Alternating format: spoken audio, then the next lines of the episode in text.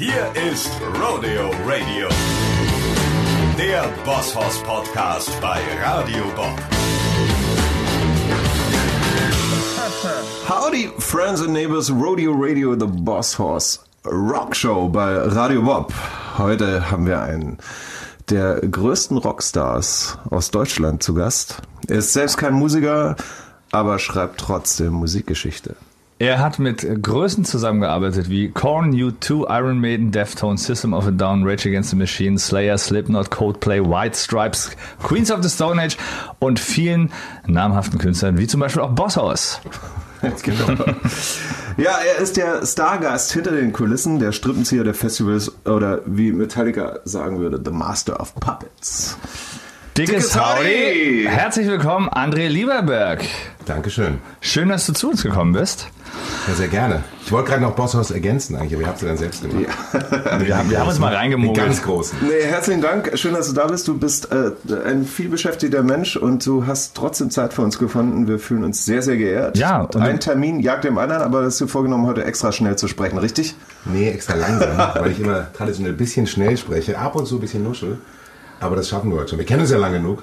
Das stimmt. Und ja, ich habe mich auch ehrlich gesagt, es stimmt momentan, äh, trotz äh, dem C-Wort, was wir erst spät erwähnen sollten, das ist Ja. immer die Frage, alle 10 Sekunden droppst du sofort mal ein Corona rein. Vielleicht schaffen wir es. mal. war's. Jetzt habe ich schon gemacht, da war es schon. ähm, aber dachte ich mir, ähm, natürlich ist es so, hast einen vollen Tag, versuchst alles irgendwie für die nächsten Jahre, wann geht's wieder richtig los, zu organisieren, zu machen, zu tun. Ein Meeting jagt mal das nächste. Und dann denkst du dir, okay, jetzt, hm, Mann, jetzt habe ich den Podcast, das ist ja nochmal eine ganz andere Nummer, da muss ich mal aus dem Alltag rauslösen. Aber wenn es dann mal anfängt, ist es ehrlich gesagt entspannter als den ganzen anderen SCH, den du sonst so machst. Das hoffen wir doch. Oder ist bei Radio Bob Ja. Scheiße in Ordnung? Das ist, ja, Du das kannst ist auch in du Ordnung. willst. Ja, Davon abgesehen. ja. Jetzt mal keine Scheiße, jetzt haben wir mal ein bisschen Spaß. Ja, und genau. du bist ein ganz besonderer Gast deswegen, äh, warum wir freuen uns, weil du ja mal eine ganz andere Perspektive mitbringst. Wir haben ja hier einige Leute schon zu Gast gehabt, meistens Musiker, rockaffine Menschen, Sportler, Schauspieler. Du bist Aber, alles in einer Person. Ja. Wollte ich immer sein, das ist nie ganz geschafft. Nee, du, nicht gereicht. du und, und dein, dein, dein Vater, ihr seid halt mit die, die ähm, das stattfinden lassen, die uns eine Bühne geben, die die Festivals auf die Beine bringen. Ihr habt mit Rock am Ring und Rock im Park, glaube ich, neben dem Wacken das allerwichtigste große oder Wacken mal außen vor ist eine ganz andere Kiste, größte Rock-Pop-Festival in Deutschland oder in Europa etabliert. Und ja, wir arbeiten schon viele Jahre zusammen und man kann schon sagen, ohne euch gäbe es wenig Rock'n'Roll in diesem Land. Naja, Marc hat immer gesagt, äh, musst du aufpassen, dass ich denke, das Licht der Künstler strahlt auf einen selbst. Ja. Das war vielleicht am Anfang, als ich eingestiegen bin. Mein Bruder hat den Job ja mit meinem Vater vorher gemacht, der hat es irgendwann nicht mehr ausgehalten. Aber ähm, das war eine der ersten Lektionen sozusagen, ähm, sozusagen das nicht zu denken, dass die das hellste Licht der Künstler auf dich selbst abstrahlt und nie auf den Tourbus gehen. Das war so die zweite Regel. Hat aber recht gehabt mit beidem. Aber ich muss sagen, bei euch ist nochmal anders, weil hast du irgendwie eine Band wie Metallica, die kommt dann sozusagen aus Amerika. Du musst es eigentlich nur noch schaffen, sozusagen ja die Nachricht bestmöglich zu verbreiten, ähm, natürlich dann auch die Organisation zu stemmen. Aber wir arbeiten natürlich auch schon noch mal ein bisschen anders zusammen in der Entwicklung von der Karriere, was wir machen dürfen, wenn wir was brauchen von euch, wenn es Promotion, Interviews, eine neue Kampagne, neuer Zyklus, wie fühlt sich euer Album an, was soll da gehen, wohin entwickeln wir uns, das ist schon mal was ganz anderes, wie jetzt mit dem großen Ami-Act zu arbeiten. Also nichts gegen die Ami-Acts, ähm, liebe ich genauso. Aber ich glaube, äh, ihr merkt es ja auch, wenn wir zusammen arbeiten, so wie wir heute hier im Vorgespräch saßen, ist natürlich noch mal etwas vertrauter. Das ist eine ganz andere Art der gemeinsamen Entwicklung. Was ich nie, nie behaupten würde, dass wir ohne euer musikalisches Werk, ich habe auch nie Songs mit euch geschrieben, Texte wollt ihr auch nicht von mir haben, ich bin abgewählt, meine Vorschläge. Aber so der kreative Austausch und das kreative Erschaffen, da fühlst du dich schon ein bisschen mehr Teil davon, wenn es dann um eine Band wie euch geht. Ja klar, ist auf jeden Fall seid ihr wichtige Partner von uns und von vielen anderen Bands, äh, national vor allem, weil er eben äh, auf, aufgrund der Distanz wahrscheinlich hier und da besser zusammenkommt in der Planung und man plant ja auch längerfristig dann zusammen. Äh, aber natürlich wollen wir auch über diese internationalen Großacts reden, die haben wir im Intro Total. schon erwähnt. Und da gibt's ja bestimmt irgendwelche geile Geschichten, da müssen wir auf jeden Fall natürlich näher drauf eingehen. Ähm, Mist, Aber- das habe ich mich zehn Jahre lang oder 15 davor gedrückt, Ja, jetzt hier Geschichten was wir rauszuhauen. denn euch abschlagen, aber Heute ist es schauen soweit. mal. Aber äh, dass die Zunge noch ein bisschen gelöster wird, würde ich sagen, äh, nicht, dass wir es vergessen. Unsere erste Kategorie steht hier gelb markiert auf meinem Zettel, der Startshot. Der ist ja der Startschuss, der Startshot, der Star-Shot. Shot. Der Star, deswegen, äh, das bedeutet, wir trinken jetzt ein Schnäpschen. Äh, wir haben äh, Wodka und äh, Whisky vorbereitet. Was soll es denn werden? Whisky vertrage ich gar nicht. Gut. Je dunkler der Alkohol, desto schlechter betrage ich ihn. Müsst ihr also entscheiden. Wahrscheinlich wollt ihr jetzt nicht Whisky trinken, aber ich nehme den Wodka gerne, wenn es geht. Ihr Du hast hier freie Wahl, du bist der Gast. Und ihr? Ja, Ich- wir, trinken mit, oder? Trink auch einen Wodka mit. Ja, alleine mache ich es nicht. Naja, klar, das ist auch, auch blöd. Fatal. Ja, aber weißt du, das, ich glaube, das, was du gerade angesprochen hast, ihr habt ja eine vielfältige Aufgaben. Also das eine ist so ein Festival auf die Beine stellen. Das ist irgendwie, finde ich, glaube ich, eine krasse Riesenorga. Den Act buchen ist dann wahrscheinlich irgendwann fast noch das Geringste, wo du natürlich immer gucken musst, dass du die großen Namen an den Head für die Headliner-Slots irgendwie kriegst. Aber Aufbauarbeit von Künstlern ist ja nochmal ein ganz anderes Steckenpferd. Also wirklich einen frühzeitig Vertrauen in so einen Act zu stecken und zu sagen, hey, gefällt mir, finde ich gut. Ich glaube, den, den ne, greifen wir mal irgendwie unter die Arme und bringen die so peu à peu immer ein Stück höher, so zumindest das Ziel wahrscheinlich. Das ist schon, glaube ich, eine Aufgabe, die auch, auch Spaß macht. Macht sie auch. Es hat sich alles ein bisschen verändert. Früher war das so, ob es dann die guten alten oder die nicht so guten alten Zeit waren aus Künstlersicht. Du hattest halt diese traditionellen, ich glaube, die haben sie immer Gatekeeper genannt, so die Torwächter.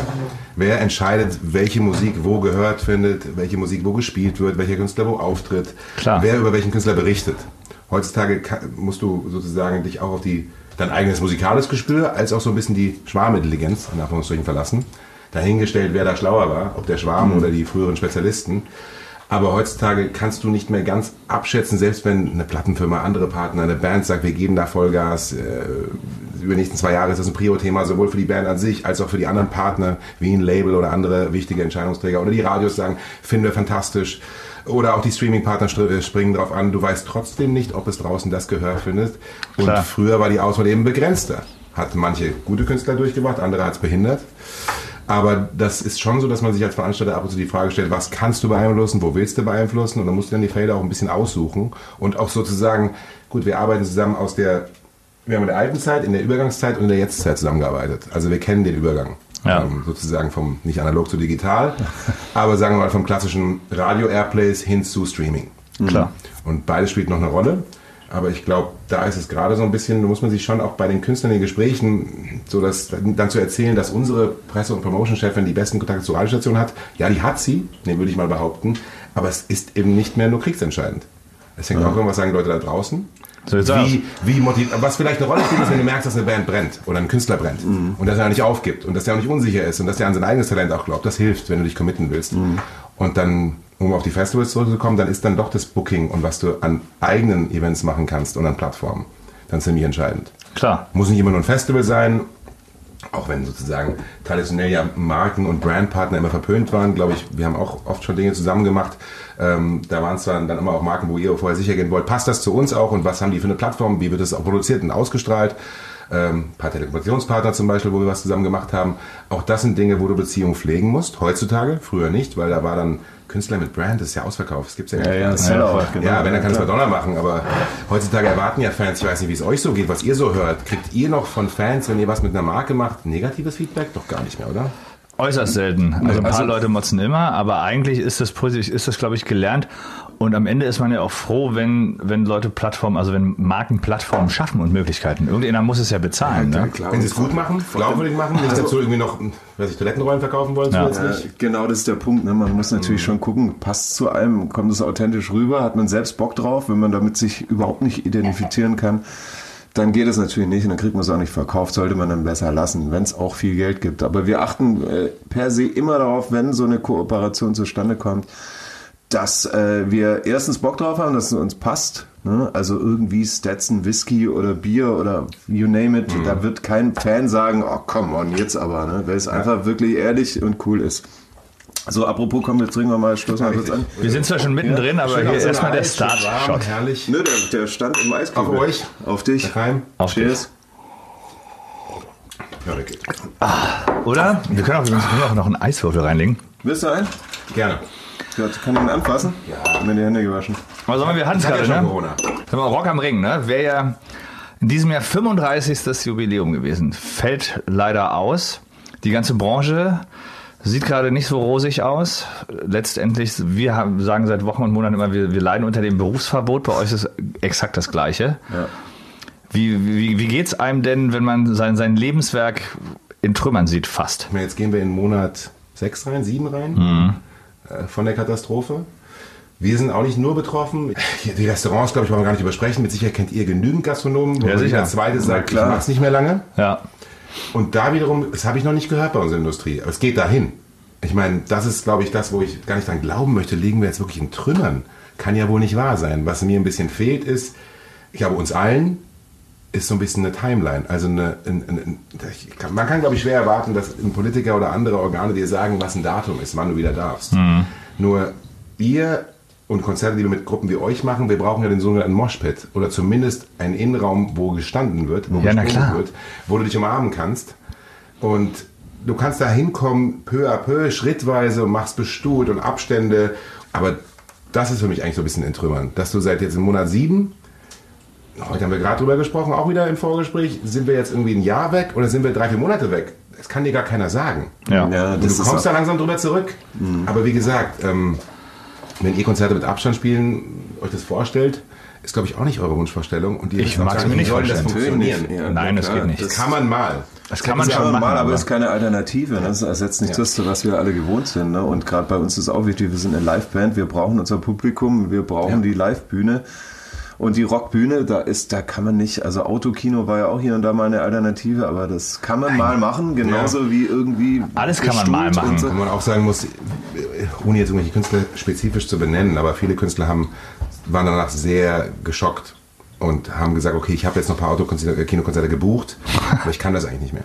Nee. Ich werde dreh da durch auf der Bühne. Also wir, wir haben wenn ich das, nochmal angehobt werde, dann, dann gehe ich, glaube ich, nach Hause. Mal. wir haben das auch durch, durch überlegt, aber dachten so besser als nichts und so, ne? Und komm, man muss was tun, aber irgendwie, nee, wir wollen unsere Musik so präsentieren, wie wir sie für richtig halten. Und wir sind eine Rockband, wir sind eine Liveband und wir wollen abgehen und wir brauchen auch die Nähe zum Publikum. Wir brauchen die erste Reihe und ich will nicht 50 Meter Abstand und dann sehe ich da mal zwei Stühle Du meinem- sowieso nicht. Nee, ich will Crowdsurfen. Alec, weil, wollte Ja? ich gerade sagen. Ich will rein. Du bist dann wie bei, äh, Ich will wie Vollkontakt. bei School of Rock, wo der, wo der Jack Black am Anfang äh, in dem Club spielt und springt ins Publikum, aber alle gehen zur Seite. Wir haben so knallert auf dem Boden. Das ist mir übrigens auch mal passiert, aber nicht, nicht, nicht von der, bei der Band, sondern das war früher noch als Fan. Da war ich mal im SO36 bei Agnostic Front, Hardcore-Band. Sie wollten Und dich nicht auffangen. Ich, du, ich weiß es nicht mehr. Also ich habe irgendwie. Einfach, das ist ja bei so, einem, bei so einem Hardcore-Konzert, musst dir so vorstellen, wenn einer anfängt mit dem, mit dem Stage-Diven, dann geht das ja da in, in einer Frequenz, dann fliegen ja alle Sekunde fliegt ja einer von der Bühne. Da stehen immer fünf gleichzeitig oben, hoch, runter, runter. Und ich bin auch einfach runter und habe nicht hingeguckt, wohin. Und da war niemand. Das war, das war übel. Da habe ich, mir- hab ich mir sehr wehgetan. Ich hatte einen Lungenanriss. Ah, herrlich. Ja, tatsächlich. Nein, echt? Ja. Wow. Deswegen mal jetzt, denkst du jetzt mal danach, wenn du springst und denkst, was passiert eigentlich, wenn da jetzt die Leute wieder Ich gucke- zur Seite, was nicht passiert ist in allen Konzerten, die wir zusammen gemacht haben. Ich habe es noch nie gesehen. Sie sind immer da und fangen dich Das und stimmt. tragen dich Aber und ich gucke, wieder zurück. ich gucke genauer hin heute. Ja. Ne? Das, auch, auch beim Stage-Diven ne, geht Sicherheit vor, Leute. Ja, klar. Nee, aber das fehlt natürlich alles. Das Stage-Diven, das Abrocken, das, das ist ähm, was, was mit Abstand nicht, nicht machbar ist. Und wie du sagst, die Perspektive fehlt. Ne? Wenn wir wüssten, wann ungefähr, jetzt haben wir es verschoben im nächsten Sommer. Ich denke mal, die ganze Branche auch, ja. wartet auf den Sommer. Viele Kollegen, da denke ich mir immer schon, oh, die haben ihre Hallentournee im, im, im März, April gebucht. Das weiß ich nicht, ob man daran glauben kann. Ja, und der Rattenschwanz ist natürlich auch lang. Ne? Wir waren ja auch letzte Woche bei der Demo und wir kriegen es natürlich aus, aus engstem Rahmen mit von unserer Crew zum Beispiel. Ne? Die suchen sich alle andere Jobs. Ne? Wir sind Wo nicht bleibt der. Nachwuchs? In, ja, nicht Ja. nur bei Crews, auch bei Musikern. Ja, die Wer sagt denn Subkultur- jetzt gerade, ich stürze mich in das Wagnis? Genau. Absolut. Aber sag mal, Rock am Ring 21 Richtig. ist geplant, steht an. Habt ihr, Richtig. habt ihr zwei Konzepte vorbereitet? Eins für Abstand? Naja, wir wurden ja in den letzten Wochen sozusagen? Experte für Konzepte. Ähm, unter anderem, weil wir ja Give Life a Chance in Düsseldorf auch mit euch machen wollten. Und dann kurzfristig auch gesagt haben, wir verstehen es in Absprache mit den Behörden, wir lassen es jetzt kurzzeitig Ja. äh, und verschieben es für das Datum, wenn es wieder geht. Äh, insofern hast du natürlich die Sachen erarbeitet, ähm, wie du sowas durchführen könntest. Nur Rock kannst du nicht durchführen, wenn du es dir ehrlich überlegst, mit Social Distancing. Nein. Und noch dazu muss man ja sich, sich vor, vor Augen halten, wir haben doch schon knapp 80 Prozent der, Tickets getauscht. Die Leute wollten ja, äh, bevor sie die Möglichkeit hatten, zurückzugeben, ihr Ticket und das Geld zurückzubekommen, hatten sie ja die Möglichkeit, ihr Ticket umzutauschen. Das haben 80 Prozent der Leute wahrgenommen. Da siehst du den, den Bock, den die Leute darauf haben, hinzugehen. Jetzt den, wie willst du das überhaupt machen bei dem Platz? Dann müsste ich ja dann irgendwann Losverfahren entscheiden lassen. So wird es nicht gehen. Finanziell kannst du auch nicht jeden Dienstleister, die Spielstätte, was der Nürburgring an Miete bekommt, musst du ja alles nachverhandeln dann und Na sagen, klar. okay, wir, wir reduzieren es um den Anteil sozusagen der reduzierten Zuschauerzahlen, die kommen kann. Du kannst dir auch nicht vorstellen, dass du sozusagen im Moshpit dann, weil Rock am Ring lebt natürlich auch mit einem Moshpit, dass du dann den Leuten sagst, oder du, hör ganz kurz, stopp, stopp, stopp, zieh die Maske wieder über die Nase. Die Sehnsucht nach einer Atmosphäre, die ist dann einfach zu groß. Und ein Festival kannst du so, glaube ich, nicht durchführen. Was vielleicht eine Mischung aus den Dingen, wie gesagt, dass du es testen kannst vorher. Ähm, du weißt ja, wer dein Ticket gekauft hat. Aber all das ist eine Art von natürlich, dafür stehen wir ja nicht. Ich meine, wofür steht Rock am Ring? So als Fortsetzung in der Tradition von Woodstock. Und natürlich, Ja. da gibt es auch noch weitaus noch, noch traditionelle Festivals, wie Glastonbury, ähm, wo so dieser Spirit, den du Forker dann noch weiterlebt, den tragen wir auch in uns. Ja. Also reden wir doch lieber über die guten alten Zeiten. Aber bevor wir das machen, pass auf, haben wir immer eine Kategorie Quick and Dirty. Okay. Das macht uns locker, bevor wir alle in, in Also du Depression sagst, wir verfallen. lesen dir zwei Begriffe vor, du sagst entweder oder. Ja. Gut. Kannst du schon immer das Ding. Wollte kannst schon sagen, haben. warum. Also, Muss ich sagen, warum? nö. Okay, nur wenn ich mir so peinlich berührt fühle über die Entscheidung. Ne? Rock oder Hip-Hop? Crossover. Gibt's nicht mehr, aber kann ich mich nicht entscheiden. Tut mir leid. Mein Bruder hat mich dem Rock näher gebracht. Ich war der Hip-Hop-Typ. Ah, Mein okay. Bruder ist sechs Jahre älter, kommt äh, ist, äh, Anfang der 70er geworden, ich Ende der 70er. Also da schon andere musikalische Schulung. Mein Bruder war der, der Grunge-Fanatiker. Wir reden über Daniel, ne? Daniel Oder Lieberberg. Genau. Und ähm, ich war damals schon Trip-Hop, Acid Jazz und Hip-Hop. Und meine erste selbst gekaufte Platte war leider Release Your Del von Method Man, Teil der Wu-Tang, äh, des Wu-Tang Clans. Gibt Schlimmeres. Ja, total, aber da kann ich mich einfach sozusagen nicht davon lösen und sagen, na, Rock. Der, der Hintergrund war dahingehend, weil ja bei Rock am Ring mittlerweile auch Hip-Hop-Acts auftreten. Ne? Eigentlich waren es ja immer gemischt. Also, ich darf es nicht zu laut sagen, aber es sind ja viele von denen, die sagen, äh, es ist nicht genug Rock bei Rock am Ring. Es hat auch mal in den 80ern Eros Ramazzotti gespielt. Oha. Und nochmal, es hat in den 80ern Eros Ramazzotti bei Rock am Ring gespielt. ja, ja, wir haben das verstanden. Mit gesteinigt von der Bühne geschmissen, sondern er hat gespielt und es ging irgendwie gut. Show oder Aftershow? Du hast gesagt, Show. du äh, nicht in äh, Nightliner einsteigen. Warst du bei uns nicht schon im Nightliner? Nee, Nee? ich glaube nicht. Regeln sind Okay, doch dazu da, um zu werden. Bei euch würde ich sogar fast noch trauen, aber ganz ehrlich, selbst eure Aftershow-Partys, die ohne Nightliner waren, haben mich, habe ich am nächsten Tag sehr, sehr deutlich gespürt. Bei der So soll letzten in. Berlin hatte ich meinen, oh Gott, da habe ich meiner Frau gesagt, ich nehme jetzt mal meinen Sohn mit, der, war, der ist jetzt sechs, der war damals, glaube ich, vier. Hm. Erste Berlin-Reise, eure letzte Show in Berlin, MSH, Max-Schmeling-Halle. Ähm, und die Aftershow, da hatte ich dann, hab mir, zum Glück hatte ich mir extra einen Fahrer genommen und der Kleine hat im Wagen geschlafen. Okay. Pass gut auf ihn auf, ruf mich an, wenn was ist. Er muss schon mal hinlegen. War ja erst nach zwölf. Na klar. Und ich war noch bestimmt bis drei, halb vier da. Okay, Metallica oder Rage Against the Machine? Ich dachte, es kann gar nicht härter werden. Ja. Ähm, professionell gesagt kann ich es nicht entscheiden. Ähm, persönlich gesehen Rage Against the Machine. Weil die haben mich sozialisiert mit sozusagen harten Rock-Sounds. Crossover. Ist auch wieder Crossover, genau das. Ja. Ähm, und ich erinnere mich mit 16, ähm, wo ich Killing in the Name gehört habe und dann erst ein, ein halbes Jahr später, wo ich mir ganz Platte angehört habe, ach so, da kommt ja am Ende des Songs, wenn es so in diesen Brei übergeht, nochmal das richtige Ende. Ich Ja. muss gestehen zu meiner Peinlichkeit, ich habe es die ersten ein, zwei Monate, als ich den Song kennengelernt habe, nicht bis zu Ende gehört. Ich dachte, er ist dann vorbei, dann kommt immer das große Fuck you. Ja. Ähm, und ich habe das die ersten ein, zwei Monate beim Song hören nie bis zu Ende laufen lassen. Ich glaube, es war auch irgendein Übergang von der Kassette. Und dann hat mich dann ein richtiger Fan, der schon alle, alles auswendig kannte, drauf gebracht, sag mal, hast du das Ende nie gehört? Äh, nein. Welches Ende? Welches Ende? Aber beides ja, große- Rage. Beides großartige Bands. Beide legendär, beide einzigartig. Aber come on, ey, jetzt wollen wir mal ein paar Stories hören, du. Also sagen wir- fangen wir mal. Fangen wir Du ganz auch vorne eine an. Zigarre rauchen, eigentlich, hast du gesagt, oder? Ja, Ja. Das, ich werde dann äh, zum äh, Wodka und zur Zigarre äh, zuhören, was Ja. du denn über diverse Bands zu erzählen hast. Also wir hatten Oder eins, eins interessiert mich noch, wenn ich, wenn ich kurz die Frage stellen darf, vielleicht einfach damit äh, Bitte, in der Rock am Ring Historie. Kannst du dich ans allererste Rock am Ring erinnern? Wie alt warst du da? Mein erstes? Nee, das oder deins? Ich weiß nicht, ob ich, ich glaube, ich war 85 da, da war ich dann acht. Ja, aber es ist keine, keine, keine Erinnerung mehr. Doch, doch, es gab so ein, mag 85 oder 86 gewesen sein, spätestens 87, wo ich, äh, da gab es so ein Siegerpodest, noch so ein ganz oldschooliges, 1, 2, 3. Geil. Und ich war dann auf der 1, durfte ich mich hinstellen, mein Bruder und sein Freund, der Ältere, durften auf der 203 stehen. Fand ich total geil. Ja. Ähm, und habe das auch ziemlich genossen sozusagen. Ähm, dieses Foto gibt's noch und das waren so die allerersten Erinnerungen. Ja. Und natürlich schemenhaft so, so diese, diese Erinnerung über die Hauptbühne, der Blick auf diesen Schlauch, der ist ja einfach geil. Der ist mega. Weil da stehen dann 70, 100 Leute, die sehen aber aus wie 300.000 Leute, Ja. weil es so lang nach hinten geht und so schmal ist. Das ist immer eine logistische Aufgabe gewesen, weil rechtsseitig geht's auch flach runter, Ja. äh, steil runter, entschuldige bitte. Und links ist die scheiß Tribüne, die so, sogenannte, Mhm. Fans, die sie gerne nennen, Barock am Ring. Die Webtribüne. Ja, und es ist so, das ist ziemlich speziell, muss man sagen. Das Ja, ist voll. keine idealer Festivalstandort im Sinne von Breite fürs Publikum. Aber es ist schon sieht geil. unfassbar aus. Ja, und auch die als, als Band muss man sagen, es ist grandios da oben zu stehen und in, in diese in diese Tiefe Oh, zu spielen. Am besten noch, wenn, wenn die Sonne untergeht und das ist schon oder wenn halt dieser dieser ganze Schlauch, wie du ihn nennst, halt irgendwie hoch und runter springt und die Hände hochreißt, das ist schon abgefahren. ich glaube auch so in dem Alter, mein Vater war immer ganz froh, wenn er mich früher nach Hause schicken konnte. Ähm, Wegen der Aftershow-Partys. Nee, auch so, so Besucherströme. Ich weiß, wir hatten mal eine Kiss-Show, irgendwo eine große Open-Air-Show, wo es am Ende irgendwie in der Dunkelheit ein bisschen heißer herging. Und ich weiß nur, alle in die Autos, Tür zu, jetzt nach Hause. Und ich habe als Kind irgendwie, äh, guck mir große Sorgen, gemacht, was passiert hier gerade? Ja, ja. Aber aufregend war es trotzdem. Ähm, Gab es auch mal. Insofern, ja, ich wurde immer, wenn es zu brenzlig wurde, nach Hause geschickt. Wir hatten Ja. auch mal eine Geschichte mit, speaking of sozusagen Geschichten.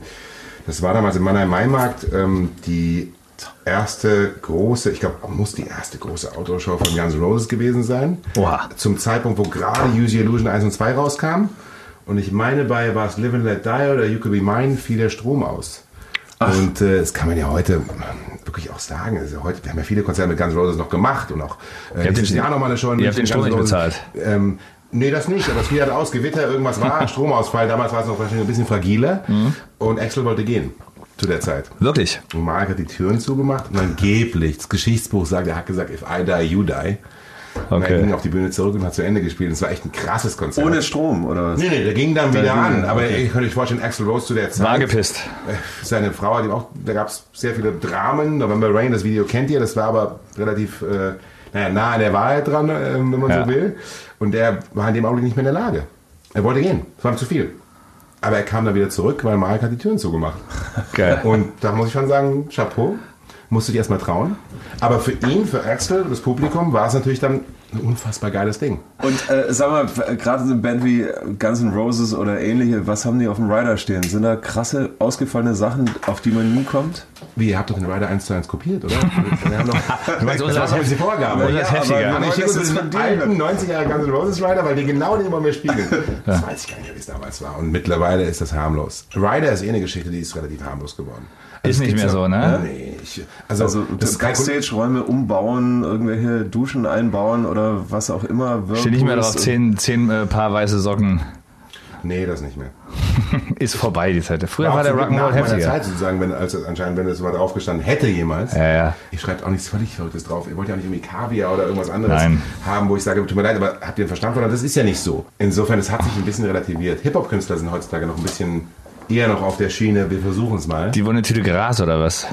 Nee, auch generell der, der Alkohol, der spezielle Alkohol, der spezielle Tequila, wo die Flasche dann irgendwie 100 Euro kostet. Ach so, okay. Und davon dann 20 Stück oder so. Du sagst, okay, Aber Drogen, nicht. Drogen stehen nicht drauf, oder? Hat jemand probiert mal und bestellt oder irgendwie? Also ich war ja zum Glück noch zu jung, um sozusagen selber mit, mit Die harten mit Zeiten. beschäftigen zu müssen. Ja, Seit ich den Job mache, wirklich als Veranstalter, spielt das keine Rolle. Und da würde ich auch sagen, ähm, es gibt vielleicht, wenn du was trinken möchtest oder du, ich würde auch völlig tolerieren, wenn einer sagt, er möchte einen Joint rauchen, aber ich muss es ihm dann nicht besorgen. Ja. Das ist das Einzige, worum es geht. Also es gibt dann ähm, demnach keine schwarze Liste oder so. Gibt es eine Band, die ihr nie wieder buchen würdet? Nee, wahrscheinlich nicht. Aber zerlegte Backstage-Szenarien gab es schon, oder? Auch wiederum weniger in meiner Zeit, aber es gab immer wieder auch bei Festivals Bands, die vom Auftritt gepisst, Tür eingetreten. Ähm, Liam Gallagher hat mal unseren Backstage bei Ring einen fucking Dump genannt, also eine, ja, fucking brauche ich nicht übersetzen, aber Dump ist so eine Art wie eine Mülltonne, würde ich sagen, so ein Volleimer. Und es war kein fucking Dump. Es war ein sehr schöner Backstage, ihr wisst das. du. Hat aber ein großes Set dann abgeliefert, aber da, das habe ich mitbekommen, da war ich noch Künstlerbetreuer und kein Veranstalter aktiv, war auch nicht Teil der Firma, sondern nur wirklich durfte Künstler betreuen, weil ich Bock drauf hatte. Und das hat mich schon so ein bisschen schockiert und im Laufe der Jahre hast du immer Schäden. Also, es ist aber auch nicht immer, dass eine Band da was zertrümmert. Kann aber sein, da hast eine Aftershow und irgendwas geht halt mal zu Bruch oder kaputt. Ich weiß nicht, hat mal eine amerikanische äh, Hip-Hop-Band, ähm, die hat dann irgendwann sich entschlossen, die Mikrofons einzustecken nach der Show. Und wir hören halt die Band noch in der Garderobe über die Mikrofone. Die sind nämlich an. Und ich komme da rein und sage mir, Entschuldigung, Kinder, wir haben echt ein Problem, könnt ihr mal die Mikros rausrücken? Wir haben keine Mikrofone hier. Also ich, aber ich höre euch doch. Ich meine, hallo, ihr redet darüber, dann müsst ihr schon ausschalten. Ja. Here you go.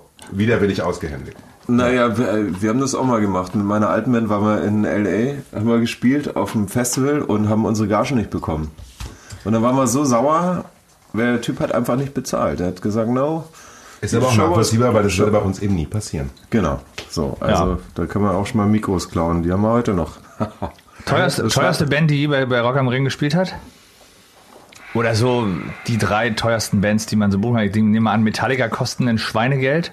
Naja, die Bands, die Rock am Ring, die ausverkaufen, kriegen auch in der Regel das meiste Geld. Also, Ja, ja, logisch. Wir hatten ja, also, aber es geht wirklich da nach Größe. Insofern Ja. ist es gar nicht mal, ich sage, die haben es nicht verdient. Im Gegenteil, sie haben es verdient. Aber ob jetzt Coldplay, Depeche Mode, Metallica, Rage Against the Machine, System of a Down, egal wie, die großen Headliner kriegen das meiste und es sind dann auch so mit die teuersten Bands. Wenn man sich in den letzten zehn Jahre anschaut, 15 Jahre, nimmst du jedes Jahr, kann glaube ich jeder Fan auch sagen, und er liegt fast immer richtig, wer am meisten bekommen hat. Naja, logisch.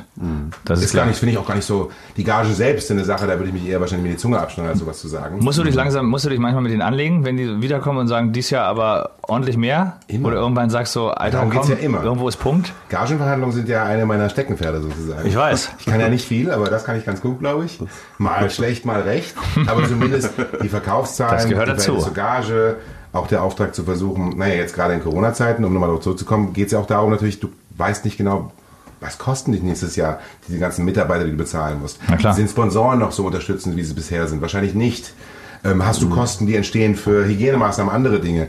Da musst du schon schauen, dass du dein Künstlerbudget reduzierst. Und das ist eine Entwicklung, die gibt's erst jetzt wieder. Mhm. Eigentlich war es steigend, steigend, steigend. Und jetzt geht es einen Schritt zurück. Weltweit machen das ja Festivals gerade und auch generelle Ja. Gagenverhandlungen. Übrigens ätzend auch für Künstler, ne? weil logischerweise hast du eine Pause und setzt aus, kannst dann wieder loslegen, musst dann aber Einschnitte machen. Ist also auch eine Sache, die, glaube ich, alle ein bisschen länger beschäftigt. Merkst du, was er möchte gerade vorbereiten, äh, über unsere Gage zu reden? Ich gehe da ja, deswegen habe ich ja, Show, äh, deswegen habe ich ja gerade eingeworfen, dass da das, ran können. dass das sehr schwierig ist. Sehr schwierig. Das ist, also für Künstler ist es noch härter eigentlich im Das habt Moment. ihr jetzt einfach vermutet. Gibt's äh, Freundschaften, die entstanden sind zwischen Bands und dir? Durch Ich mein, Bookings und Ganz so? ehrlich, also ich wüsste, dass wir, dass wir drei zum Beispiel, und das ist jetzt auch nicht irgendwie romantisierend oder euch irgendwie Honig ins Maul spielen, ja, es gibt tolle Künstlerbeziehungen, die sich aufgebaut haben. Und ich finde, wir sehen uns auch nicht jeden Tag, Nö. ähm, aber wir haben eine gute Beziehung über die Jahre. Sonst wärst du ja auch nicht hier und heute. wäre ich auch nicht hier, wenn ich nicht wüsste. Wir hätten Ja. auch schon ein paar Aftershows gehabt. Wir haben uns immer gut unterhalten. Und da gibt es auch viele andere Beispiele. Ähm, Also Superstars. Also hast du die Handynummer von Axel Rose zum Beispiel oder die ähnlich? müsst ihr gar nicht haben. Aber ich muss sagen, es gibt ein paar freundschaftliche Beziehungen, die ähm, auch bei internationalen Bands, äh, Depeche Mode ist so ein Beispiel, aber da ist es auch natürlich auch die Band, aber oftmals ist es bei, je größer eine Band wird, ist es dann, das habe ich zumindest auch mal gelernt, wichtig, dass du mit den Vertretern gut bist. Ja. Weil die, so viel Nähe mit einer Band, ihr wisst es ja auch, selbst wenn wir sehr freundlich miteinander sind, reden wir jetzt direkt über Gagen? Nein, da hast du eine Nö. Managerin und einen Verhandlungspartner, mit dem ich spreche. Und das ist auch richtig so. Also das kennt jeder aus dem Berufsleben. Wir wollen ja Freunde bleiben, ne? Das spielt eine Rolle. Denke ich auch immer. Zum Beispiel mit, ähm, ach stimmt, mit Serge Tankian von System of a Down. Der spielt ja dann nächstes Jahr wieder, hätte dieses Jahr gespielt, Rock am Ring. Ja. Nächstes Jahr kommen sie dann zurück. Habt ihr, das- habt ihr das ganze Line-Up umgelegt? Das meiste. Ja, Und gut. mit denen hatte ich angerufen, bevor es darum ging, ob sie nochmal kommen oder nicht. Und da war gerade Neuseeland, da lebt er teilweise im Jahr. Hm. Und er ist ja dann ein bisschen nochmal ein anderer Teil dieser Band. Ähm, auch weil er von der, von der Lokalität ein bisschen ähm, isolierter ist und er ist auch sehr, sehr aktiv, was Armenien angeht, also das Heimatland, noch aktiver als die anderen politisch aktiv. Und mit dem habe ich ein, würde ich sagen, freundschaftliches Verhältnis, wie wir es auch haben. Heißt nicht, ich rufe ihn jeden Tag an oder schreibe ihm eine SMS, aber das ist dann schon etwas, wo ich, bevor er kam, und es war auch so die Frage, wollen die es in dem Jahr machen und passt das, wo ich gesagt habe, auch zu meinen Kollegen im europäischen Ausland, mit dem Manager und dem Agenten haben wir sowieso gesprochen. Aber alle meinen, es kann nicht schaden, wenn du auch nochmal beim anrufst. Und das habe ich dann mal gemacht. Heißt nicht, ich bin in irgendeiner Weise dafür verantwortlich, dass die zurückkommen. Nee, klar. Aber das wollte der gerade fragen. Gibt es so eine Ja. Situation, wo du auch mal dich traust anzurufen? Ja. Natürlich haben wir die erste halbe Stunde, habe ich tunlichst vermieden, über das Geschäft zu reden, sondern wie geht's dir, wo bist du gerade, was machst du? Und der macht ja auch tolle kulturelle Dinge nebenbei, Soundtracks und Dokumentationen. Und das will ich auch wissen. Aber irgendwann muss ich dann den Schwenk dann auch hinkriegen zu, übrigens, Sag mal hier, genau. wir wollen euch zurück. Und Europa will euch auch. Kommt ihr? Hast du Bock drauf? Ja. Das war dann schon ein Gespräch, fällt mir gerade ein. Und hast du auch so, so Fanboy-Momente? Also, dass du wirklich Fan bist und am liebsten auf die Knie gehen würdest, kannst du aber nicht machen als Veranstalter. Und bist du dann aufgeräumt und sachlich oder lässt du auch schon mal eine Aufregung durchblitzen? Willst du ein Selfie? So. Hm, Das nicht unbedingt, aber es gibt die Momente, wenn die Show auf Ende zugeht und ich mag die Band auch oder die, die, den Künstler und es ist eine ausverkaufte Show und die Stimmung ist geil und es geht ab und du gehst aufs Finale zu und dann Zugabe. Ähm, auch da erwischst du dich bei, wie du dann einfach mal kurz das rauslassen möchtest, die Sau. Und selbst wenn es bei Never, Never Let Me Down Again von Depeche Mode im Moment ist, wo alle die Arme von links nach rechts bewegen, ich mache da immer mit, weil das gehört sich immer so guten Ton dazu. Ja. Und es ist immer das, das sozusagen orgiastische Highlight einer jeden Depeche Mode Show. Und sag auch anderen schon, also wenn du jetzt nicht gleich mitmachst, ich habe dich ja hier heute eingeladen auf die Show, dann kannst du auch gehen. Ja. Ich erwarte von dir, dass deine Hände von links nach rechts gehen, verdammt nochmal. ähm, und das Recht ist dann schon etwas, wo ich Bock drauf habe. Auch, wie gesagt, nochmal das Beispiel meines Sohnes, seiner ersten Rock'n'Roll-Show für euch. Da sind wir am Ende abgegangen. Und dann denke ich jetzt nicht, wie verhalte ich mich gerade, springe ich jetzt doof rum und Ja, ja. er auf meinen Schultern und äh, noch irgendwie versucht, einen Refrain einzutrichtern, dass er mitsingen kann. Der war beeindruckt, ich fand's geil. Und sonst wäre ich wahrscheinlich auch nicht so lange auf der Aftershow geblieben damals. Hattest, hattest du das mit, mit deinem Vater auch, solche Momente, dass der dich, als, als du klein warst, mitgenommen hat? Ja, ganz oft. Ja, ne? Wobei, der habe ich eher zu den, zu den, ich zu den Essen mitgeschleppt. Deswegen war ich auch dann irgendwann als Jugendlicher etwas dicker. Aber es ist auch, muss auch, also da, kriegst du doch aber auch ein bisschen, ein bisschen den Rappel, oder? Wenn du so, so 12, 13, 14 bist und die, und die Megastars gehen jetzt vielleicht nicht zu Hause ein und aus, aber du bist permanent dabei. Dein Vater trifft die Großen und der Großen, die andere auf Postern in ihren Zimmern haben. Und du so, ja, kenne ich, war letzte Woche bei uns zum Essen. Nee, das hat er ganz gut hinbekommen. Ja. Aber vielleicht auch das mal hat man so ein Gefühl von, ich bin irgendwie ein geiler Typ, weil mein Papa geil ist. Aber Ja. das, das hat er uns schon sehr früh eingerichtet, dass wir da aufpassen müssen. Der wäre auch zu rabiat eingeschritten, wenn wir uns das irgendwie über den Kopf steigen lassen, zu Kopf steigen lassen. Aber ähm, es gab so Momente, wo dann meine damalige Jugendliebe aus meiner Klasse wollte unbedingt auf Simply Red Konzert und da war auch Steffi Graf, die war ein großer Fan. Da haben wir ein Fotoalbum mit Steffi Graf und am Ende habe ich dann ein Küsschen bekommen von Ja. der Dame. Das war dann doch schön. Und deswegen war ich auch nie so ein bei meinem was. Vater in der Pubertät, weil A, hat er geile Bands gemacht. Auch nicht nur irgendwie, auch Bands, die ich gehört habe. Speaking of Rage, also dein Vater macht Rage Against the Machine, aber hat Nirvana gebucht damals. Ja, Hammer. Das war dann schon so, dass du sagst, ist schon ein ganz geiler Typ. Und noch heute habe ich auch die Hoffnung, ich habe jetzt eine Tochter, die ist 10, der Sohn ist 6, ähm, 9 ist jetzt, er wird 10, Sohn ist 6. Und ähm, ich hoffe auch, dass die irgendwann sagen, ähm, wenn es dann weitergeht, ist schon cool, was Papa macht. Und wir können ab und zu was sehen, seinen Beruf. Das ist halt dann vielleicht in deren Augen kein Grund, um gegen den Papa zu, auf die Straße zu gehen und zu sagen, ich äh, ziehe mit 14 von zu Hause aus und hau ab. Ja. Sondern irgendwie ist er ein ganz cooler, ganz coole Sau und Na klar. cool, was er macht. Und musikalisch kann ich auch mal auf eine heiße Show gehen. Insofern, ja, das ist auch meine Hoffnung bei meinen Kindern, dass sie sagen, nee, ich muss jetzt nicht äh, auf die Barrikaden steigen, sondern so komme ich auch nicht auf die Shows. Mit Vatern arbeiten war ja wahrscheinlich auch nicht immer easy, stelle ich mir vor, weil wie du sagst, dein, dein Vater ist ein Macher, der weiß genau, was er will und der weiß auch genau, wie es laufen muss. Sich da reinzufuchsen, auch nicht eine, aber irgendwie stelle ich es mir auch geil vor, wenn du irgendwann siehst, hast du sein, dein Vater hat was aufgebaut, jetzt bist du sozusagen in der Verantwortung, jetzt sagst du, deine, deine Kids kommen mit. Stellst du dir die auch davor, dass Live Nation in, in 20 Jahren dein Sohn da im Büro rumrennt und die Bands bucht? Nee, aber wer will Nee? das schon? Also ich würde sie nicht verbieten und auch meine Tochter nicht. Was ist, Aber äh, ganz ehrlich wenn, wenn deine du Kinder könntest- sagen, du sie, könntest- sie, sie wollen Musiker werden? Du könntest ihnen du anständig- sagen? anständig- Fantastisch. Ja? Ja? Das würde ich sogar sehr, sehr mir wünschen, weil wir unsere Du könntest ihnen ja auch ein paar Gigs organisieren. Außer, dass, dass vielleicht ein, zwei ein bisschen, Tour buchen. dass vielleicht ein, zwei ein bisschen singen können oder einen Ton halten können, spielt keiner von uns ein Instrument. Und du? Auch nicht. Auch nicht? Mein Vater, meine Frau, so, ihr spielt doch ein Instrument. Ich spiele die Nervensäge so geil. Das war das beste Instrument, was ihr spielt. Das war dann auch sehr witzig äh, an diesem Abend, als er es zum ersten Mal gesagt hat. Aber das würde ich mir wünschen. Und beruflich oder nicht, weil wir das nie konnten. Und diese Sehnsucht danach, das auch zu können. Ich würde mich so gerne mal abends hinsetzen am Piano oder eine Gitarre was spielen mit meine Kinder. Wie geil ist das? Ja. Es gibt nichts Schöneres. Aber ich krieg's nicht hin. Ich kann ihnen musikalische Früherziehung mitgeben. Wenn meine Mutter dann, wenn meine Frau dann sagt, zeig ihnen nur was Modernes. Ich, modern. Lernen sie sich ihre Klassenkameraden kennen, sehen sie im Internet. Das muss ich nicht beibringen. Ich zeige ihnen einfach die Musik der letzten 40, 50, 60, 70 Das find ich Jahre. gut. Und das macht mir Spaß. Also wenn ich irgendwie mit meiner Tochter zusammen Sam Cooke höre und dann Cabrio durch die Stadt fahre mit dem Smart und andere Leute sehen uns und sagen, wie süß ist das? Die hören Sam Cooke und einer erkennt Sam Cooke. Ja. Also, da bin ich voller Stolz. Und meine Tochter sagt, oh, ist doch geil. Und dann erkläre ich ihr den Chain Gang Song, wo First das steht, ohne es jetzt zu dramatisch zu meinen, aber einfach auch die besten Stimmen, die geilsten Riffs. Mein Sohn mag Hardrock ein bisschen. Und dann haben wir eben Guns N' Roses und ich zeige ihm ein paar Sachen und wir gehen ein bisschen weiter jetzt gerade. Äh, jetzt noch nicht erklärt, warum ich Foreigner nicht so mag, aber es gibt ein, zwei Songs, die sind einfach zu geil und das macht mir Spaß. Also so mein Auftrag, Mhm. weil ich einfach auch gerade so American Heartland Rock'n'Roll, sei es Bob Seger, sei es Tom Petty, Billy Joel ist nicht ganz Heartland, das ist New York. Ja. Aber das sind Dinge, die ich einfach meinen Kindern unbedingt mitgeben will. Auch moderne Sachen. Äh, und ich habe ja neulich auch, was weiß ich, Katy Perry Fireworks vorgespielt, weil es einfach eine unfassbare Komposition ist. Ähm, und auch das nimmt sie dann mit. Aber meine Frau, hat, wir haben da echt drüber gestritten. Ja. echt sauer, wo ich sage, das ist überhaupt nicht meine Aufgabe, ihr meiner Tochter vorzuschreiben, welche Songs, die aktuell rauskommen, sie hören muss. Nee, es funktioniert auch nicht. Dass ich meinen Sohn zu einem Konzert mitnehme, aber nicht vorher sage, das sind die Songs und das musst du hören. Oder, das muss er selbst entdecken. Absolut. Aber ihm zu zeigen, wo was herkommt und was ist Blues, was ist Rock'n'Roll, Jazz ist nicht mein Ding, das kann ich ja nicht so gut, was ist Hip-Hop, was ist wann entstanden, was ist Rock'n'Roll, was ist Grunge, was ist Hardrock, das macht mir Spaß. Das ist so mein Instrument vielleicht, wenn man so will. ja, ist doch super. Ja, ist auch geil. Also so, ich meine, da- das können wir ja auch, aber ich habe auch gemerkt, äh, wenn man ihnen zu viel serviert, dann ist es auch vielleicht schon wieder mal uncool. Aber ich äh, stelle auch mit Freunden fest, meine Tochter ist Otis Redding Fan zum Beispiel. Ne? Fantastisch, der Das ist total geil. Also freue mich tierisch. Ich habe ihr nicht Ja. die Platte hingelegt und gesagt, hier, das ist der Shit oder so. Hört natürlich auch viele andere Sachen, aber trotzdem hat auch nicht äh, vergessen, dass es da früher ganz, ganz tolle Schätze gab. Mhm. Ja, das natürlich. Mein Sohn hat äh, Ramalama Ding Dong in der Schule vorgestellt. Hast du mir erzählt, ja? Aber auch geil, das Geil. ist äh, total cool.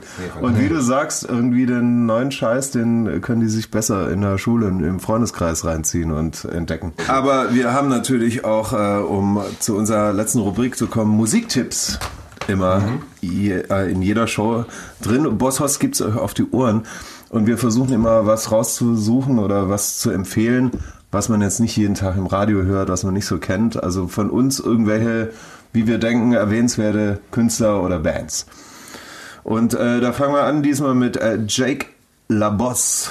Der ist ähm, 1968 geboren, ein amerikanischer Bluesmusiker, Songwriter, Schauspieler auch.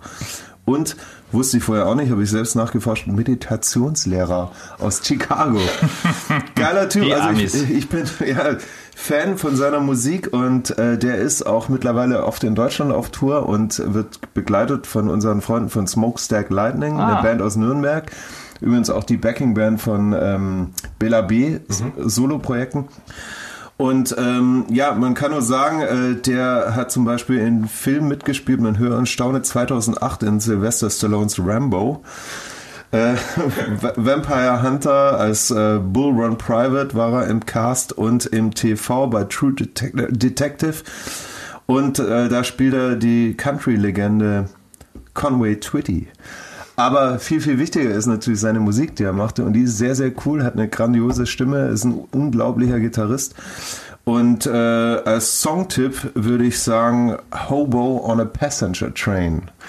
You can't put a hobo on a passenger train. Und er hat so recht. Klingt doch super. Zweiter Tipp, der JD McPherson und der ist bekannt dafür für seinen Retro-Sound, also Rock'n'Roll, Rockabilly, Rhythm and Blues. Aber er äh, ist, das fand ich dabei super interessant. Also wenn er singt, er ist weiß, er klingt unglaublich soulig. Also man denkt, da singt irgendwie ein Schwarzer fantastisch. Und er sagt von sich selbst, seine äh, größten, größten Inspirationen neben äh, diesen 50er Jahren nimmt er von Bands wie Wu-Tang Clan zum Beispiel oder Pixies oder Led Zeppelin. JD McPherson und äh, der Songtipp hier, Let the Good Times Roll. Nice. Finde ich geil. There you go. Ich will von dir noch wissen, deine Top 3 Live-Acts. Ohne euch oder mit euch? Kann, du, du darfst. äh, Ihr wollt doch gar Also du darfst ruhig höflich sein. Ne? Ja. Wir sind mal in Klammern außen Nee, vor. also ganz ehrlich, ihr habt vor allem, auch wenn ihr Hits habt, noch und nöcher, ihr wisst auch, durchs Live habt ihr es euch erspielt. Oder? Ja. Ja, ja. ehrlich, Wenn Wir sind- das nicht, nicht na klar. Wir sind eine Liveband. Wenn ihr nicht euch alles rausgibt, äh, raushaut sozusagen und am Ende der Show äh, schweißtriefend und alle am Rand der Erschöpfung und dann noch in die Aftershow reingehen, das, die Intensität hat es ausgemacht. Und du denkst auch generell, die Live-Qualität an sich Oder deine drei- ja, es ist schwierig, weil, weil die du äh, immer ehrlich, der Mode ist so ein Ding, das habe ich damals äh, einfach gesehen das erste Mal. Mein Vater meinte auch, das musst du einfach gesehen haben, komm jetzt Ja. mal mit. Äh, ist unvergessen. Ähm, aber bei mir sind dann auch wirklich sozusagen, es hat so viele geile Konzerte gegeben, wo ich einfach dachte, das ist unfassbar gut live. Und System of a Down live, da gehe ich vollkommen ab und äh, bleib einfach vor der Bühne stehen und singe jeden Song mit. Aber ich muss nicht sagen, dass es jetzt die beste Liveband der Welt ist. Ich glaube, das haben ja viele Leute haben es uns ja vorgemacht im Laufe der letzten Jahrzehnte. Und dann muss ich sagen, Mario meinte mir damals, geh mal zu Billy Joel. Das ist sehr eigen, aber es gibt eigentlich keine bessere klassische Rock'n'Roll-Show. Hat er recht gehabt, hat mich wahnsinnig geprägt und beeindruckt. Und die haben Okay. dann Piano Man am Ende der Show gesungen. Also er. Am Ende hat das Publikum gesungen. Und ich konnte kein einziges Wort mitsingen, aber ich wollte unbedingt mitsingen, weil ich dachte, das Gefühl möchte ich nächstes Mal auch haben. Am nächsten Mal konnte ich es auswendig und war dann Teil des Ganzen. Der Mode war auch so ein Entdeckungserlebnis. Und dann war es Rage, ich glaube 94 bei Rock am Ring. Ich habe dann einen Tag gezeltet, dann habe ich gesagt, kann ich doch wieder ins Hotel? Das war ein bisschen kalt. ah, gehe ich jetzt weiter weg vom Mikro, lieber? Es ist, es ist doch gut, wenn man, so, wenn man Aber den das war auch Vater ein hat. Ne? Erweckungserlebnis. Es war einfach unfassbar, weil da zum ersten Mal, gerade auch durch den angesprochenen Crossover-Sound, sind halt einfach 90.000 Leute zeitgleich gesprungen Ja, in diesem Wahnsinn. unfassbaren, druck, druckvollen Rhythmus. Abgefahren. Und das sind so Dinge, die, die kriege ich einfach nie wieder aus dem System raus. Und die spiegeln sich oft bei dem, was du dann aktuell siehst, aber es kommt eigentlich daher. Es ist auch, das ist auch eine Band, also was die an Energie erzeugen, ist auch krass. Der also ist damals, wie er auf die Bühne, er war Das irgendwie... war eine Attitude. Ich ne? hatte damals gerne so Stüssi-Klamotten getragen, er aber Ja. auch, aber eigentlich war er ein Rock'n'Roller, dann ist er auch ein Indianer, so, oder halb, es ist auf jeden Fall auch gleich diese, die politische Attitüde, die du erstmal auch über die, mit den Songtexten beschäftigen musst, aber die Musik alleine erdrückt dich schon so. Und dann Morello mit seinen Riffs, wo ich dachte, wo, wo wird das denn produziert? Irgendwann stellst du fest, der erzeugt das wirklich alles mit der Gitarre. Der macht das, Und du hast ja. immer gedacht, also ich war überzeugt davon, kommt vom irgendwo Band. steht ein DJ, Ja. irgendwo Ja. steht er, der erzeugt die Effekte, aber es war alles er. Und das haben die Leute eben auch zu dem Zeitpunkt, es war einfach so neu, so frisch, so noch nie da gewesen. Und es hat mich komplett gekickt. Also Absolut. ich war danach einfach platt und musste diesen, ich glaube, diesen Moment, den suchst du immer auch wieder. Ja. Das erste große, oder die drei, vier Erweckungserlebnisse, die du live hast, nach denen sehnst du dich immer wieder. Und äh, wie sehr hast du dich gefreut? 2020? Ich hätte sie da gern zurückgeholt. 2020 Rage Against the Machine Reunion? Ich habe mich sehr gefreut.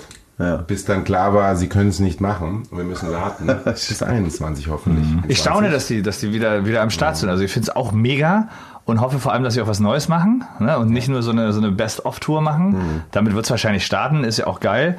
Aber dass sie Zack Della Rocha nochmal wiedergefunden haben, irgendwo im Indianerreservat. Ich glaube, der war, der war auch mal zwei Jahre abgetaucht. Ich glaube auch, ja, man wusste nicht genau, wo er ist. Ja. We don't know where Zack ist. Und man, man wusste auch nicht genau, ob er men mental noch äh, da ist oder. Auf der anderen Seite bewundernswert, Ja, voll. dass jemand sagt, ich ziehe mich da raus, weil ich die Musik war ja auch wirklich so radikal politisch.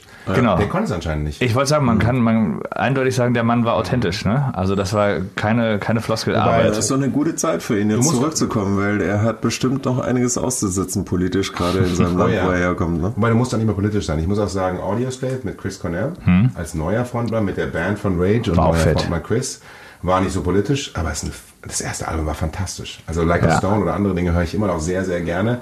Und er hat es auf seine eigene Art gemacht. Und Voll. das hat mich schwer berührt. Ja, weil die Also Energie, der Druck ist und so, klar. Und die Stimme war natürlich auch einzigartig. Ja. Du, bist, du bist der Fachmann. Die drei besten Konzertlocations für dich. Hier in unserem Land? Ja, oder wo auch immer. Egal. Ja gut, Madison Square Garden, auch da wieder Billy Joel oft gesehen, ist einfach geil. Ja. Mal die modernste Arena der Welt, aber einfach geil inmitten der Stadt. Du siehst sie eigentlich gar nicht von außen. Einmal gehst da rein, es ist so, erschlägt dich die Größe. Ich muss sagen, Berlin Olympiastadion, wenn es voll ist, ist schon unfassbar geil. Ist schon gut, ne? Wenn es voll ist, ist es geil. Wenn es leer ist oder halb leer ist, nicht so schön. Aber wenn es voll ist, ist es Stimmung. Stadien aber generell. Ich Ja, finde, genau, Stadionkonzert ja. muss Ja. voll sein. Christoph Schneider hatten wir auch hier von Rammstein, da haben wir auch die Frage gestellt, Ja. was ist das, das geilste Stadion, wo der je gespielt hat? Ich meine, leider Berliner Olympia oder was Es das ist so. leider ist, ist Wenn's wirklich voll ist, halt kommt das der geilste. Stadion. Ich muss sagen, auch wenn es jetzt Berlin ist, aber es ist ja auch gerade so schwierig zu sagen, vielleicht mache ich die Liste nochmal, ich reiche nochmal neu ein, im Nachhinein schriftlich, Ja. aber die Columbia ist fett. Ja, Das ist ein geiles Venue. ich voll mit. Ich meine, da stehen 300.000 Leute, es wirkt, dir, es wirkt so, als würdest du vor 1000 Leuten spielen. ganz intim, ganz nah dran, jede Mit, Band Ball, liebt es. mit der Ebene oben, der Die letzte Balkon. Show, die ich besucht habe, bevor der, vor, der, vor der Pause, volle Show, waren die Strokes in der Kolumbiade. Ach, cool. Das war fantastisch. Hat so einen Spaß gemacht. Wieder gemerkt, wie geil die Halle ist. Ja. Und ich mag die Frankfurter Jahrhunderthalle sehr, sehr gerne. Weil die macht einfach Spaß. Das ist wie so ein Ja. Mini-Dome mit einer Kuppel. Das stimmt. Ähm, die Radio Bopper werden es kennen. Und wenn die voll ist, ähm, und ich, entweder stehst du unten oder du sitzt Reihe 1 vorne, Sitzplatz rechts 1 und 2, das ist wie Kino. Das ist diesen großen Bühnenausschnitt. Ja, das ist super. Das ist schon eine Das tolle macht Halle. einfach Spaß. Das ist auch eine tolle Halle. Aber mir fallen jetzt immer mehr ein, muss ich sagen. Aber so auf dem ersten Impuls, Kolumbiale, Olympiastadion, Jahrhunderthalle, sind schon geile Lokals Geil. Locations. Dass die Columbia-Halle sagst, finde ich ge- Hat geil. auch seinen Charme. Ja, Zenit? Ja, Auch also gut, ja. das stimmt. das hat seinen Charme, das geht schon Das ab. Und wenn du Sound über ist herausfordernd, diese, diese aber Brücke seitlich läufst, das, Ja. Publikum, das Publikum sieht dich fast schon. Das ist mega. Das ihr stimmt. da- Macht ihr so einen Sichtvorhang dran? Oder? Ja, da ist, im, da ist ein Vorhang. Aber ihr aber- Ja, aber das ist, äh, der ist nicht so hoch, man Genau. sieht unsere Cowboyhüte Die sehen, da wenn du schweben. Und das ist, das ist immer geil und das ist auch immer so, so ein Kick, den man so kriegt als Band. Das muss so sein, wie wenn du als Mannschaft in, ins Stadion einläufst Genau auf dem das. Rasen. Ja. Du läufst halt da so rein und die Leute fangen an, irgendeiner spottet dich zuerst und dann reagieren sie alle und dann werden sie immer lauter und du läufst davon und denkst dir, okay, das wird heute geil. Das macht Aber schon Bock. will ich ja schon sehen, so, wo er so sagt, man hat so seine Plätze auch in der Ach, je. Wo man Ja. gerne mal schaut, wo man steht, wie sich's anhört, wie es riecht. Voll. Wir haben das alles schon tausendfach erlebt, aber Wir müssen zurück auf die Bühnen, Leute. unbedingt. André, schön, dass wartet, dass du da ich warst. Ja, vielen, vielen Dank Ganz, ganz für deine Zeit und äh, für deine Geschichten. Wir hoffen alle sehr, dass es äh, für uns alle bald wieder losgeht. Ja, Das muss. auf Danke jeden euch. In Fall. diesem Sinne, ciao die. Ciao, die. Das war Rodeo Radio. Der Bosshaus Podcast bei Radio Bob. Mehr davon jederzeit auf radiobob.de und in der MyBob App für euer Smartphone. Radio Bob, Deutschlands Rockradio.